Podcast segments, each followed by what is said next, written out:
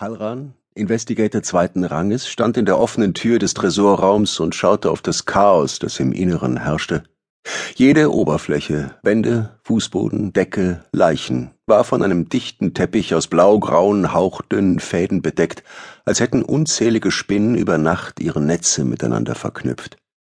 Tatsächlich handelte es sich bei dem zarten Geflecht um semi-organische Fasern, die drei volle Stunden benötigt hatten, um das aus kinetischen Projektilen entwichene Nervengift zu neutralisieren und die nicht minder tödlichen Energiestöße einzudämmen, die von der aus dem Feuergefecht übrig gebliebenen Munition herrührten. Halran war ein wenig überrascht gewesen, dass die St. Mary's Klinik Nervengas einsetzte aber andererseits hatten ihre zahlenden Kunden ein durchaus berechtigtes Interesse daran, ihre sicheren Erinnerungsspeicher auch in Sicherheit zu wissen. Und so hatte Halran dem Klinikleiter gesteckt, dass man erst am Nachmittag deren amtliche Erlaubnis, toxische Waffen einzusetzen, prüfen würde. Das verschaffte der Einrichtung genügend Zeit, ein paar Anrufe auf höchster Ebene zu tätigen und sich die erforderliche Lizenz zu beschaffen. Nicht zuletzt Halrans Bereitschaft, Vorschriften auch einmal großzügig auszulegen, hatte ihm seine letzten beiden Beförderungen eingebracht. Er scherte sich einen Teufel um sie, die Großen lenkten so oder so die Geschicke der Welt, und es brachte nun mal nichts ein, es sich mit ihnen zu verderben. Genau aus diesem Grund hatte der Police Commissioner auch ihm diesen Einsatz anvertraut. Gleich darauf hatte sich der stellvertretende Bürgermeister bei ihm gemeldet und Hallran gewisse politische Erwägungen auseinandergesetzt. Das Gespräch war natürlich darauf hinausgelaufen, dass die totale Vernichtung einer halben Million Memory Cells, die den wohlhabendsten und einflussreichsten Menschen des Commonwealth gehörten, niemals stattgefunden hatte. Wenn es aufgrund einer Betriebsstörung des Stromgenerators der Klinik zu kurzfristigen kleinen Problemen bei der Wiederherstellung von Kubus-Daten kam, so war das zwar bedauerlich, aber keineswegs ein Grund zur Besorgnis und schon lange kein Grund für irgendein übertriebenes Medieninteresse.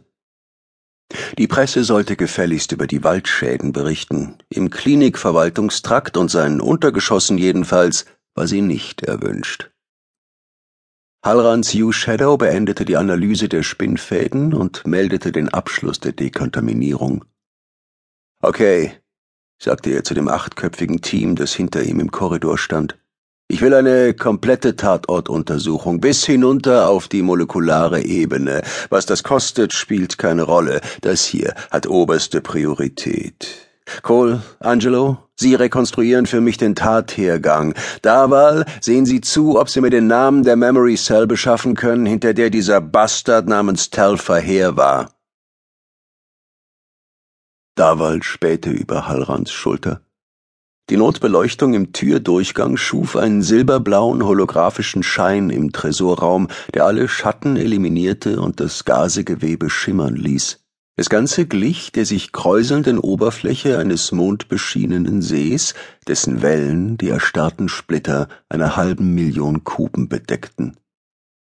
Wie in Ossis Namen soll ich das machen, Boss? Halran schenkte ihm ein niederträchtiges Grinsen. Naja, eine sollte fehlen. Sie brauchen also bloß die Fragmente von denen wieder zusammenzusetzen, die noch da sind. Dann wissen wir, welche er mitgenommen hat. Ja, klar, Sie mich auch. Guter Einwand. Okay, Plan B. Gehen Sie die Kunden in der Registrationsdatenbank durch und prüfen Sie, wie hoch die Wahrscheinlichkeit ist, dass jemand ein Interesse daran haben könnte, deren Erinnerungen zu stehlen. Checken Sie die Kandidaten erstmal auf ihren politischen, kriminellen und wirtschaftlichen Hintergrund ab. Darwal nickte unwillig. Die Kraftfelder bitte die ganze Zeit eingeschaltet lassen, befahl Halran. Hier liegt so einiges an extrem hässlicher Munition rum, und ich möchte kein Risiko eingehen. Vorsichtig betrat das forensische Team den Tresorraum. Mit ihnen huschten die Examiner herein, winzige Bots, die auf schwarzen elektromuskulären Beinen umherkrabbelten wie eine Kakerlakenvorhut, strotzend von sensorischen Fühlern, die sich durch das Fasergeflecht schlängelten, um die Oberflächen darunter zu erreichen. Mehr als zweitausend von ihnen wurden in den Tresor entlassen, flitzten über den Boden und die Wände hinauf, um eine lückenlose molekulare Karte des Raums zu erstellen. Halran wartete, bis die Bots um die